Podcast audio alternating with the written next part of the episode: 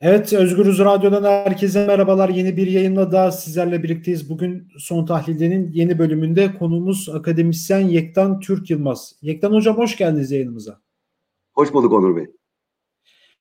Evet, e, Sezgin Baran Korkmaz'la Devlet Bahçeli'yi konuşacağız. E, Sezgin Baran Korkmaz biliyorsunuz geçtiğimiz günlerde Avusturya'da Amerika Birleşik Devletleri'nin talebi üzerine gözaltına alındı. Dün de bu konuyu yani Sezgin Baran Korkmaz'ın yakalanış hikayesini ve ilk ifadesini Amerikan ajanlarına verdiği ifadesini e, dün incelemiştik. E, bu saatten sonra ne olacak? Sezgin Baran Korkmaz'ın e, ikinci Rıza Zarrab olacağı yönünde iddialar var, yorumlar vesaire var. E, bu olabilir mi? İkinci Rıza Zarraf olayı olabilir mi? Biraz bunu konuşacağız. Ve tabii ki de bugün e, partilerin grup toplantıları vardı mecliste.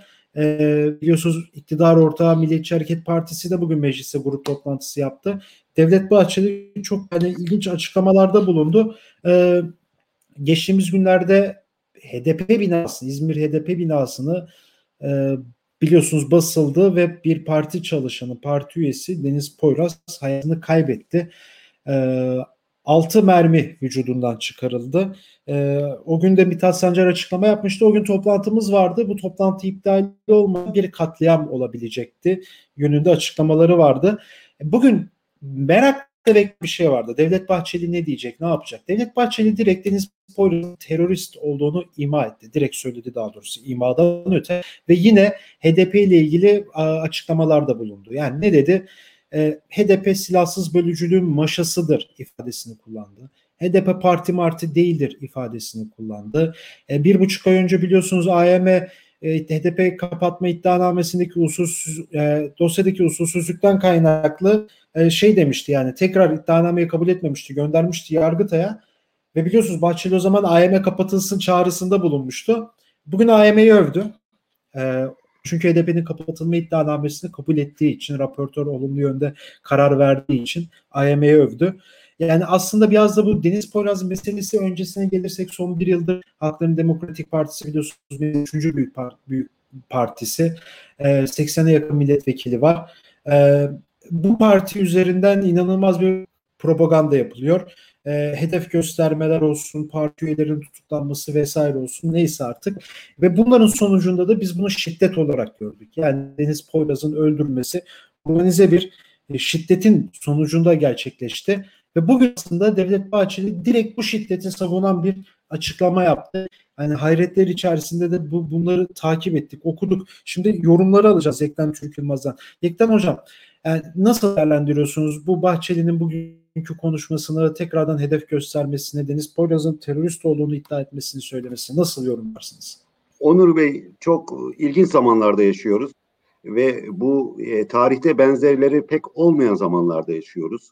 Dolayısıyla Türkiye'yi bugün bildiğimiz Türkiye'yle değil, bilmediğimiz, tahmin ettiğimiz ve acı deneyimlerle yaşadığımız Türkiye üzerinden okumak gerekiyor ve sürekli her birimizde her geçen güne her geçen günkü yeni bir olaya büyük bir hayretle yaklaşıyoruz.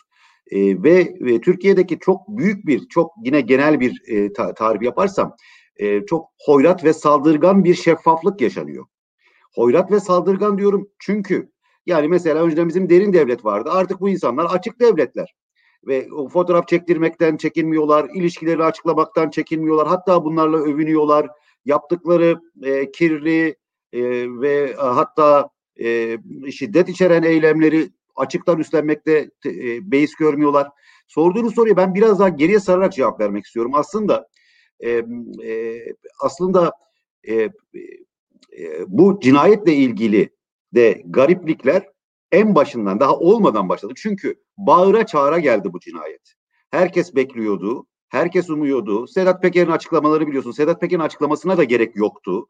E, zaten e, çok e, beklenen bir durumdu. Çünkü e, rejimin içerisinde karşı sıkıntılar e, ve e, e, krizler baş gösterdiği zaman biliyorsunuz hangi yollara başvurduğunu. İşte Kürt Savaşı'na e, bir körükleniyor. E, bu HDP hedefleniyor. E, parlamentodaki muhalefet hedefleniyor ve bunun e, ve bu e, Sedat Peker açıklamaları sonrasındaki sıkıştırmışlık arkasından da bu tür bir cinayet zaten beklenirdi. Yalnız daha da ilginç olanı Türkiye'de hem e, iktidar cephesinde hem muhalefet cephesinde bu e, Deniz Poyraz cinayeti gerçekleştirdikten gerçekleştirdikten sonra hiçbir lider, hiçbir sözcü devletin dahlini açıktan reddetmedi. Hatta kimileri doğrudan devletin içine işaret etti. Şimdi e, de, şimdi e, e, Bahçeli'nin bir önceki açıklamasını e, hemen e, cinayet arkasındaki açıklamasını hatırlarsanız orada böyle bir ton yoktu. Oradaki ton yahu her kurt işaretini tabii ki kınıyoruz. Her kurt işareti yapan niye MHP'li olsun? Yani bu yapılmıştır. Muhtemelen de devlet içinde yapılmıştır. Ama biz niye biz adres gösteriliyor gösteriyoruz diye. Bu arada sözcüleri AKP sözcülerinin Ömer Çelik'ti sanırım. Açıklamasına baktığınız zaman önündeki arkasındaki Erdoğan'ın açıklamalarına paralel bütün ilişkiler çözülecektir gibi. Şimdi burada ikili bir durum vardı sanırım. Yani bir yandan kimin yaptığı var bunun ki artık şu anda şüphe yok. Ya işte ne, ne türde ne biçimde onu bilemiyoruz. Hangi odak onu da tabii olarak bilemiyoruz. Ama bugünkü kaotik devlet mekanizması içerisindeki bir, el, bir elin veyahut da ellerin bu cinayetin arkasında olduğuna hiç kimsenin Türkiye'de şüphesi yok. O denli ki bak bakın efendim Mansur'un e, Mansur Yavaş'ın Mansur Bey'in açıklaması çok çarpıcı, çok en ilgi çeken açıklamalardan biriydi. E, bir, bu konuyla ilgili attığı tweet şöyle bir ifade vardı içerisinde. Bunun devlet geleneğimizle ve hukuk devletiyle alakası olamaz gibi. Onun reddi gibi. Yani biliyorsunuz bu gibi açıklamalarda eğer bunun Müslümanlıkla alakası yok diyorsanız bu Müslüman birisi yapmış demektir. Türklükle alakası yok diyorsanız bunu Türk yapmış demektir. Şimdi bu açık açık İstanbul Ankara Büyükşehir Belediye Başkanı devletin içine işaret etti. Hakeza Meral Akşener'in açıklamasına bakınız. Karanlık suda balık tutmaya çalışanlar diyor. Şimdi evet. bu karanlık suda, bulanık suda kara, pardon, bulanık suda e, balık tutmaya çalışanlar diyor. Bir de şunu da hatırlamak gerekiyor ki kendisi e, olaydan bir hafta önce Erdoğan tarafından daha neler olacak, neler göreceksiniz gibi e, işte tehdit edilmiş, kendisi şiddete maruz kalmış, saldırıya kal, kalmış birisi. Hakeza Kılıçdaroğlu'nun açıklamaları. Şimdi bu kısmı da zaten yine o hoyrat ve saldırgan şeffaflığa ilişkin. Şimdi yeni bir aşamasını görüyoruz bu hoyrat ve saldırgan şeffaflığın. O da şu, e, bu bu tür bu denli bir menfur saldırı. Yani bakın bir kadın tek başına bir e, pa, pa, bir partinin legal bir partinin bürosunda altı kurşun üzerinden çıkılıyor çıkıyor. 30 küsür kurşun sıkılmış zaten toplam olarak bütün parti evet. binası içerisinde ve ve bunu bu bunun savunulabilir olduğu bir Türkiye. Buradan bir insanın te, e, terörist ilan edilebildiği ve e, katledilen kişinin eli kolu bağlıyken kahvaltısını yaparken katledilen bir kişinin e, e, e, suçlu öldürülmeyi hak eden kişi olarak ilan edildiği bir Türkiye var. Açıktan bunun yapıldığı yani böyle bir imaj böyle bir sanrıya size bırakmıyor. Onu da gözünüze sokuyor. Burada çok açık ki e, Erdoğan e, şimdi e, pardon Bahçeli Bahçeli'nin açıklamalarını hep ikili üçlü okumak gerekiyor. Bir bir Türkiye'nin Türkiye'de kamuoyuna ve özellikle muhalefete ne söylediğiyle okumak gerekiyor. Bir de bunu söylerken iktidar cephesine ne söylediğiyle okumak gerekiyor. İktidar cephesini, iktidar blokunu ve özellikle sarayı nereye itmeye çalıştığıyla okumak gerekiyor.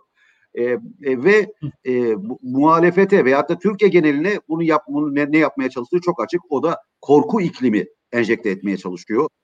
E, iktidar kısmındaysa artık e, e, Erdoğan'ı her geçen gün e, kendi ajandasının, Erdoğan'ın çok da işine gelmese de kendi ajandasına ses çıkaramayan bir aktör haline hızlı bir şekilde getiriyor Bahçeli. Ya tam o noktada size şunu soracağım. Bundan yani bu bir korku iklimi yaratmaktan bahsettiniz. Yani şimdi bir parti üyesi öldürülmüş. Belki bu başka bir partide olsa nasıl reaksiyon gösterilirdi? Biraz da bunu ben merak ediyorum birkaç gündür. Peki bu saatten sonra yani bugünkü açıklamaları, Devlet Bahçeli'nin bugünkü açıklamaları, Deniz Poyraz'la HDP ile ilgili söylediği açıklamalardan sonra daha doğrusu yeni saldırılar olabilir mi? Ben artık yeni Onur saldırılar olabileceğini düşünüyorum. Direkt o yüzden sordum. Onur yani Bey. Sizin... Onur Bey benim esas uzmanlık alanım e, toplu şiddet, kolektif şiddet. Evet. E, şunu söyleyeyim, genel bir kural olarak söyleyeyim. Türkiye, Türkiye gibi ülkeler diyeceğim ama özellikle Türkiye bu tür saldırıların özellikle e, 3K yani diğer gruplardan pek kimse maalesef kalmadığı için Kürt, Kızılbaş, Komünist şimdi bunun üzerine bir de cemaat eklendi. Bu kesimlere karşı her şeyin her an yapılabileceği bir ülke durumunda. Yani dolayısıyla bu tür saldırılar olur mu derseniz Türkiye potansiyel olarak, ihtimal olarak bu tür bir e, tehlikeyle, bu tür bir ihtimalle zaten ihtimalle zaten hep açık bir ülke. Şu anda olur mu? Şu anda olmaması için değil, olması için çok sebepler var. Yalnız burada bir şeye dikkat etmek gerekiyor. Ben e, hatırlarsanız e, Bahçeli'nin korku iklimi yarmaya çalıştığını söyledim. Evet, Erdoğan evet. da hakikaten bunu yapmaya çalışıyor. Şimdi burada bir hakikat var. Ama bu hakikat bu haliyle biraz kullanışsız bir hakikat. Çünkü biz bu durumda muhalefet lehine, özgürlükçü kesimler lehine, lehine nasıl bir tutum gösterir, geliştirilmesi gerektiği çok önemli. Yani bu korku üretme çabasını muhalefet cephesinden de peş peşe yeni saldırılar gelecek. Kırım gelecek. iç savaş hazırlanıyor. Kaos planını hazırlanıyor. Dediğimiz zaman beraberinde mutlaka ve mutlaka buna karşı ne yapılmasını da söylemekle yükümlüyüz. Aksi takdirde Bahçeli'nin açıklamasına dipnot oluruz. O korkuyu büyüten aktörlere dönüşürüz. Yani dolayısıyla evet. bu ifadeleri kullandığımız zaman çok çok dikkat etmek gerekiyor.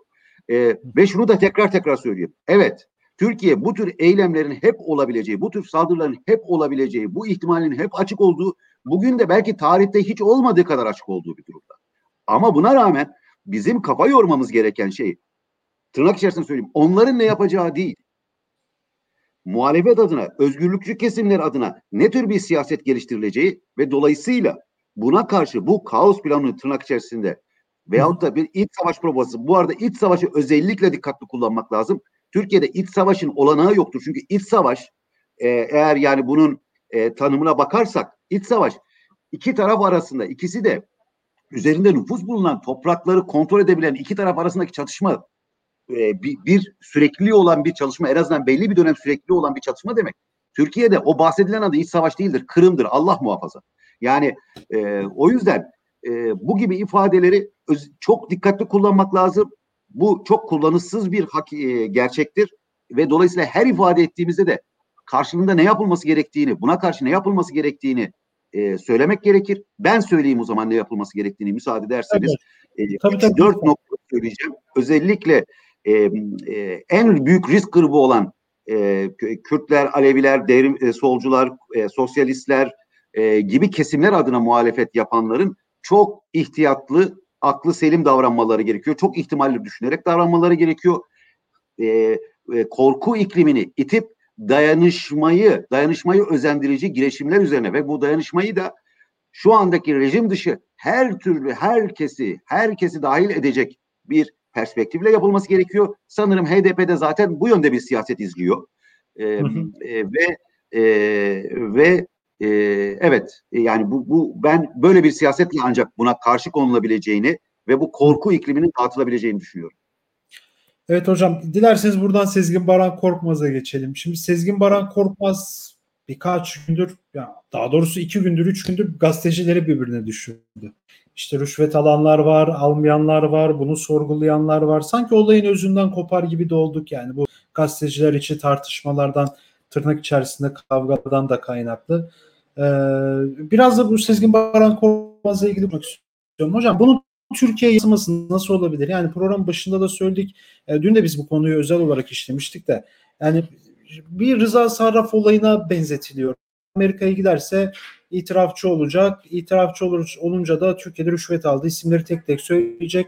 Evet bunu Türkiye'deki gazeteler yazmayacak ama biz o işte Reuters'tan, işte Washington Post'tan, New York Times'tan öğrenebiliriz. Rüşvet verdiği siyasetçiler kimdir diye yorumlar var ve Sezgin Baran Korkmaz da ilk ifadesinde işbirliği yapmak istediğini söylüyor. E, Amerikan ajanlar tarafından bu reddediliyor. Bunu mahkeme söyler bir ifadesi var. E, daha önce yalan söylediği için biraz e, tedirgin yaklaşmış bizim edindiğimiz bilgiye göre anladığımız kadarıyla. E, bakalım bundan sonraki süreç nasıl olacak? E, siz nasıl değerlendiriyorsunuz bu süreci, bu Sezgin Baran Korkmaz tartışmalarını? Evet ikinci Rıza Sarraf olayı olabilir mi Türkiye açısından?